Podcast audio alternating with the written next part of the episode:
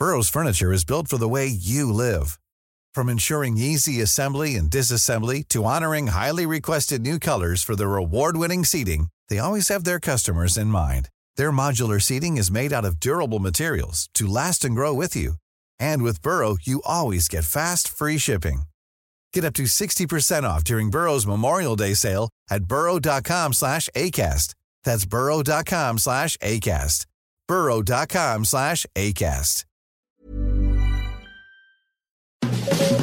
Las claves del mundo. El contexto internacional en Podcast OM.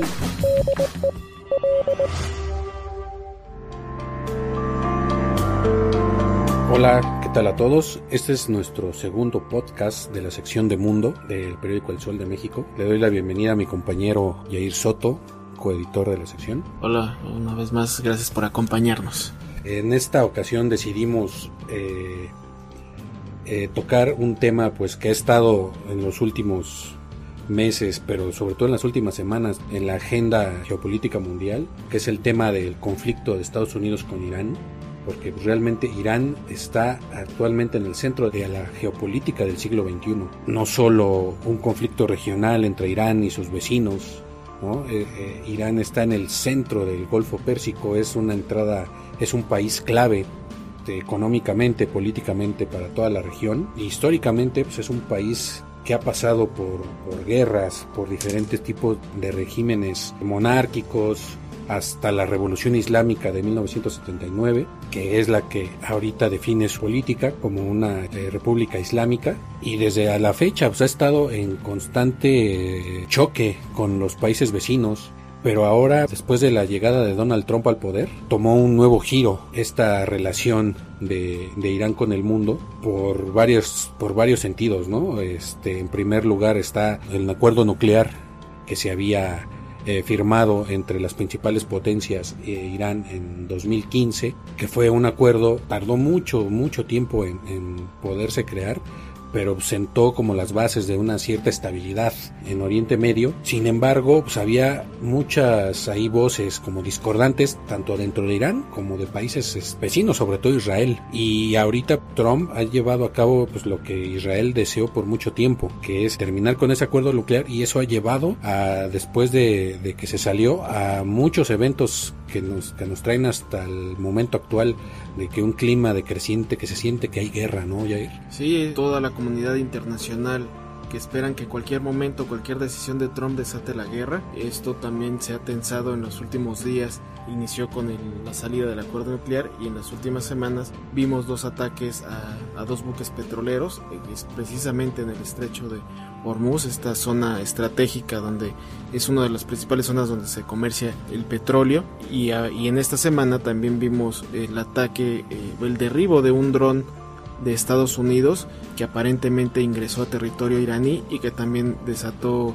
eh, varios eh, dimes y diretes entre Trump y el gobierno de Irán, cabezado por el ayatollah Ali Yameli y precisamente toda Europa que son los principales aliados de Estados Unidos y todos los países vecinos de, de Irán han estado siguiendo muy de cerca este conflicto porque puede estabilizar los mercados en cuestión petrolera porque Irán ha amenazado con cerrar el estrecho de Hormuz, este estrecho donde pues como decía se comercia gran parte del petróleo mundial y aparte pues ahí es el paso de Arabia Saudita, otra potencia petrolera que obviamente el, al cerrarle este paso pues generaría un buque que desestabilizaría al mundo. Donald Trump si el régimen continúa con sus aspiraciones nucleares, tendrá más problemas que nunca antes que estemos instituyendo el nivel más alto de sanción económica.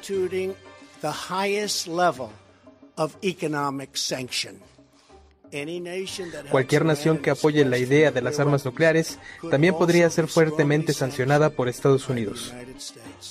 Hassan Rouhani, no juegue con la cola de león solo lo llevará a arrepentirse.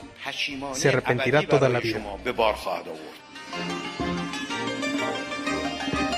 Sí, Irán tiene grandes reservas de petróleo.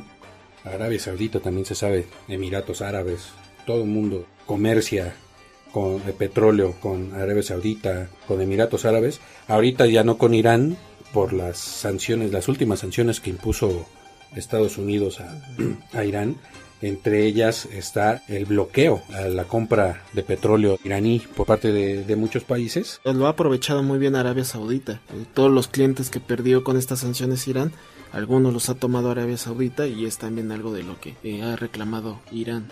Así es. Entonces, está por ello los este, sabotajes y los ataques supuestamente causados por Irán, según Estados Unidos, según Arabia Saudita, a buques petroleros de diferentes nacionalidades, había un noruego, uno de, Japón, de Japón Pues esto ha tensado, o sea, ha puesto, pero con este, de uñas al mundo, ¿no? Porque esta, este conflicto va más allá de lo regional, salta las barreras de, Oriente Próximo y, se disemina por todo el mundo, o sea, desde el punto de vista económico, pero desde el punto de vista geopolítico, ¿no? Porque una posible guerra entre Estados Unidos e Irán, contrario a lo que dice Estados Unidos, hay muchos politólogos que dicen que, que una guerra con Irán no sería ni rápida ni fácil para Estados Unidos. El régimen este, iraní, la régimen de los ayatolas es un entramado muy muy poderoso, muy fuerte, está ya muy enquistado. Ahorita las sanciones económicas estaban desestabilizando al gobierno. Hay que recordar que Irán es una teocracia, pero también es una república. El máximo líder es el ayatollah, pero también este hay elecciones, hay un hay un gobierno. No siempre van de la mano los dos, ¿no? De hecho, ahorita hay una hay una tensión entre el actual presidente Rouhani y el ayatollah, ¿no? El Rouhani es como más pragmático, un poco más moderado. Eh, el ayatollah ahorita ya ha tomado posturas muy totalmente radicales de cero negociación con Estados Unidos. De hecho, era de los de los que estaban en contra del pacto, de que se firmara el pacto nuclear en 2015 y Rouhani fue el que lo impulsó y el que lo logró, ¿no? Pero les decían los, este, los contrarios al, a, a Rouhani, el presidente Rouhani le decían, es una trampa, Estados Unidos no va a cumplir con lo que se firme y pues ahorita parece que le están dando la razón, ¿no? Entonces, este, cuando empezaron a venir las últimas sanciones, la economía iraní pues está sufriendo, empezó a tambalearse el gobierno de Rouhani precisamente por el malestar de la gente, pero ahorita con las últimas este, acciones y las amenazas de Donald Trump, pues parece que hasta la misma este, población iraní está contraria a lo que esperaba Trump, que se voltearan contra su gente está sucediendo el efecto contrario, se están unificando y como para, para decir el pueblo está este, preparado para resistir la, cualquier agresión de Estados Unidos.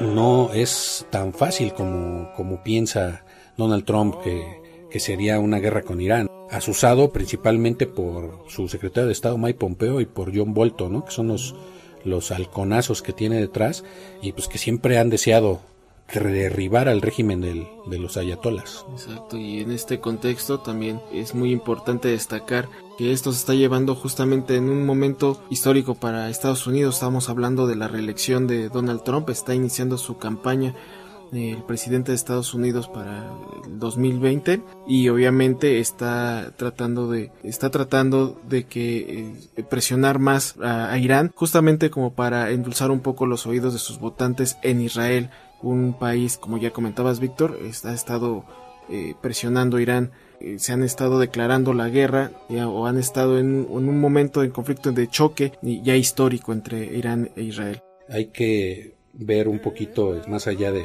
Estados Unidos e Irán. Y pues sí hay que voltear a ver a todos los países que están interviniendo en el conflicto. ¿Por qué Israel teme tanto a Irán? Desde antes de la llegada de la revolución islámica, pues el Irán era un país eh, pro-occidental. De hecho, el, al, Shah, el eh, iraní que estaba eh, antes de, de, la revolución del 79, pues lo impuso Estados Unidos y Gran Bretaña, se volvió totalmente pro-occidental y aunque, digamos, desde el punto de vista de Occidente o de nosotros, pues estaba creando ciertas reformas para darles libertad al pueblo, libertad a las mujeres, ciertas reformas económicas para occidentalizar el país, pues lo cierto es de que políticamente era una era pues casi una dictadura, ¿no? Lo que te decía, y un régimen brutal en cuanto a la represión a la oposición. Y en cuanto llega la revolución islámica, cuando el ayatollah regresa del exilio, y después de que el, Shah se, este, se exilia, toma las riendas del poder después de derrocar a un, gobierno que no era no era islámico era formado por muchos este por de izquierda por nacionalistas no era no era un, no fue en principio una revolución islámica no fue lo derribó un movimiento popular de muchas vertientes pero después los allegados al ayatollah toman el poder y fue cuando se vota en referéndum la constitución islámica no de que Irán se convirtiera eh, en una república islámica y ahí es cuando pues cambia la suerte también para Israel. Hasta la fecha Israel de ser enemigo a muerte de los países árabes, de, Arabia, de Arabia Saudita, de Egipto, ¿no? Cuando este que le habían eh, declarado la guerra y no reconocían el Estado de Israel. Después estos países reconocen a Israel, pero el que no lo reconoce es Irán. Y hasta la fecha las autoridades y, a lo largo de los años las mismas este, agentes de inteligencia del Mossad han dicho que con este pacto nuclear o sin él, Irán es el principal peligro para la existencia de Israel. Ya no es Egipto, ya no es Arabia Saudita, ¿no? Es Irán. Y Arabia Saudita, pues también es su enemigo este acérrimo, ¿no? Que tiene que ver, pues más bien ahí con esta cuestión de que este Irán es este eh, Arabia Saudita, pues sus dirigentes son de la rama sunita del Islam y e Irán ultraconservadores. Ajá, Irán son chiitas, ¿no? Entonces, esa adscripción a esas ramas del Islam pues hacen que Irán esté metido, por ejemplo, que apoya a Hezbollah con, en el Líbano y en otras partes, que apoye a Hamas, que esté apoyando al régimen de, Bashar al-Assad, y eso es lo que teme totalmente Israel, o sea, que, seas, que Irán se acerque desde el punto de vista político, sino también territorialmente a su país, a sus fronteras, ¿no? Por eso eh, lo que hemos visto también a lo largo de los años ha sido una guerra como encubierta, ¿no? entre Irán e Israel, primero con como con agentes externos, con Hezbollah, con el Frente al-Nusra, un grupo rebelde que está operando en Siria, apoyado por Israel, contra el régimen de Bashar al-Assad. Entonces ha habido ese tipo de, de enfrentamientos como no directos, pero ya en el último, los últimos dos años, en el último año ya es directo, ya Israel ya ha atacado directamente bases sirias donde creen que hay este, iraníes e Irán ha respondido, eh, sobre todo en esta parte de, la, de los altos del Golán, ¿no? que se están disputando Israel y, y Siria. Otro factor eh, importantísimo también para, para poner a Irán en el, como lo decíamos al principio, en el centro de la geopolítica del siglo XXI tiene que ver con China y con lo que ya hemos hablado, lo que hablamos en el primer podcast, que es el ambicioso programa chino de la ruta de la seda.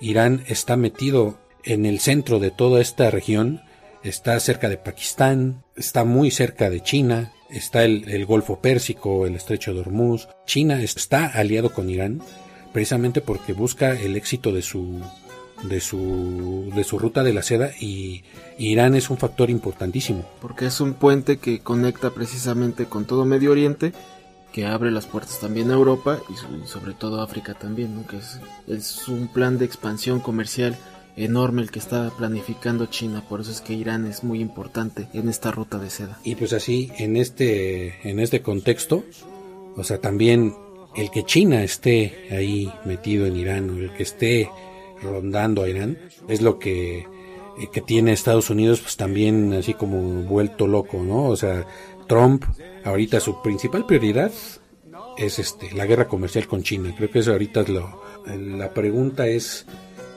¿qué quiere hacer exactamente Donald Trump? ¿Quiere derrocar al régimen o solo lo quiere como constreñir, ¿no? Donald Trump ha dicho que no lo quiere derrocar, de John Bolton y Mike Pompeo, ellos han hablado, o de, no abiertamente, pero en los círculos políticos ahí en Washington se habla de que ellos hablan por derrocar al régimen. Israel también, el decir que con acuerdo o sin acuerdo nuclear Irán es su peor enemigo, es su principal amenaza para la seguridad, pues significa que pues que lo que quieren es derrocar al régimen, ¿no? Pero Trump creo que en eso como que él personalmente no, no está claro, ¿no? no está decidido qué quiere. Primero había dicho que sí, ahora dice que no, ¿no? que no los busca derrocar. Sí, es una situación que se le está saliendo de las manos poco a poco a Trump, porque incluso en las filas estadounidenses los demócratas eh, eh, lo, están presionando de, qué es lo que quiere hacer con Irán, mientras que los republicanos también le están exigiendo algún tipo de respuesta después de que le derribaron el dron eh, la semana pasada. Entonces están por un lado demócratas y por otro lado republicanos lo presionan para que haga algo y es por eso que también yo creo que titubea a veces Donald Trump, ¿no? Porque sabe que cualquiera de las dos acciones que pueda tomar puede ser contraproducente eh, precisamente en esta temporada de, campaña.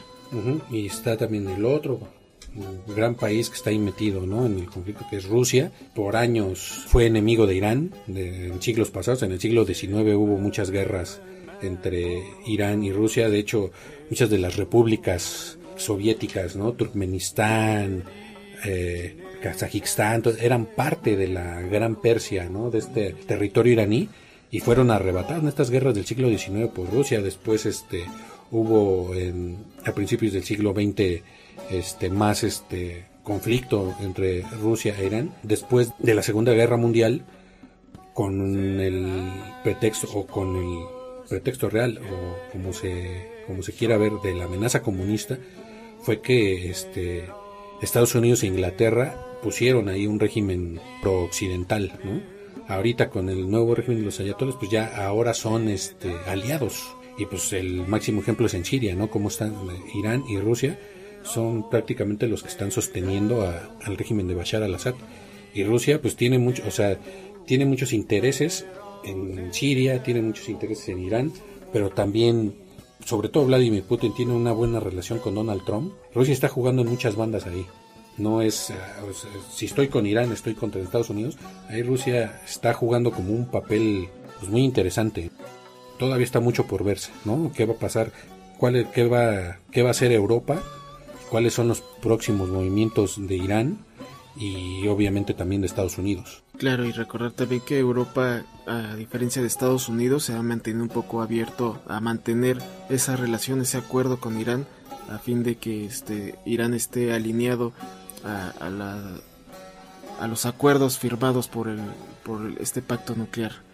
Eh, recordemos también que Europa también de alguna manera ha tratado de ayudar económicamente a Irán para solventar las sanciones que impuso Donald Trump y es por eso que eh, Europa en cierta manera ha mediado positivamente a que Irán tenga un poco congelada la decisión de subir el enriquecimiento de uranio y las aguas pesadas, que es uno de los principales componentes para crear armas nucleares. Sí, Europa, pues cuando le impusieron las sanciones, este, Estados Unidos a Irán, fueron los primeros que protestaron porque Francia sobre todo, Alemania, tienen muchas empresas que, que, este, que comercian con Irán. Entonces fue, la, fue el primer este, eh, afectado este, este comercio europeo-iraní. Entonces también por eso Europa este, no es de gratis que esté tratando de ayudar a Irán a solventar esta, pues este declive económico está viviendo con las sanciones y también pues es a ver cómo rescata el pacto nuclear. Emmanuel Macron. Considerar que el acuerdo nuclear que se estaba negociando en 2015 con Irán es un mal acuerdo.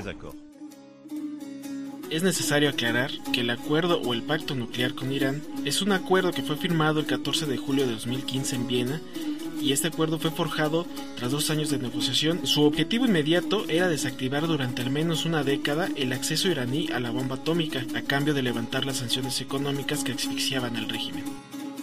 Esto sería todo por hoy. Con esta eh, última reflexión terminamos este segundo podcast de la sección de Mundo del Sol de México. Jair Soto y Víctor Hugo Rico eh, estamos con ustedes y vemos la semana que entra con el tercero de la serie. Muchas gracias por habernos acompañado. Esperemos que estos podcasts sigan siendo de, su gusto y agrado y sobre todo que les ampliemos el panorama de lo que está sucediendo en el ámbito internacional. Muchas gracias.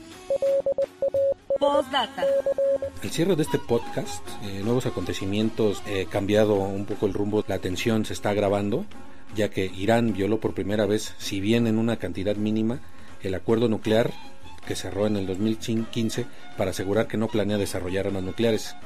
Se trata de un incumplimiento en respuesta a las más recientes sanciones y presiones de Estados Unidos, que aumenta más la tensión y donde el régimen se arriesga a ser acusado por primera vez de incumplir sus compromisos internacionales. Tres años después de esta firma, Irán anunció que superó el límite de 300 kilos de uranio enriquecido que se le permite almacenar según el pacto que firmó con Alemania, con China, con Estados Unidos, con Francia, con Reino Unido y con Rusia.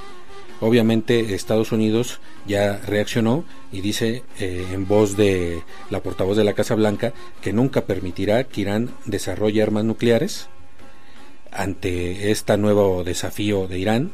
el Reino Unido también lamentó la decisión iraní, mientras Rusia pues también lamenta la decisión, pero critica a Estados Unidos como el culpable de que Irán haya incumplido este pacto. El próximo 7 de julio se cumple el otro ultimátum con el que amenazó el gobierno iraní, que consiste en superar el porcentaje de enriquecimiento que es de 3.7%. Otro límite es la siguiente línea que Irán se propone romper, presionando a los países europeos para que convenzan Estados Unidos de que regrese al pacto nuclear. En esto pues nos quedamos y estamos pendientes de todas las reacciones y esperemos que en los próximos podcasts podamos seguir abundando en este tema tan trascendental geopolítico para el mundo, que es el conflicto de Irán y, y la posibilidad de que desarrolle un arma nuclear.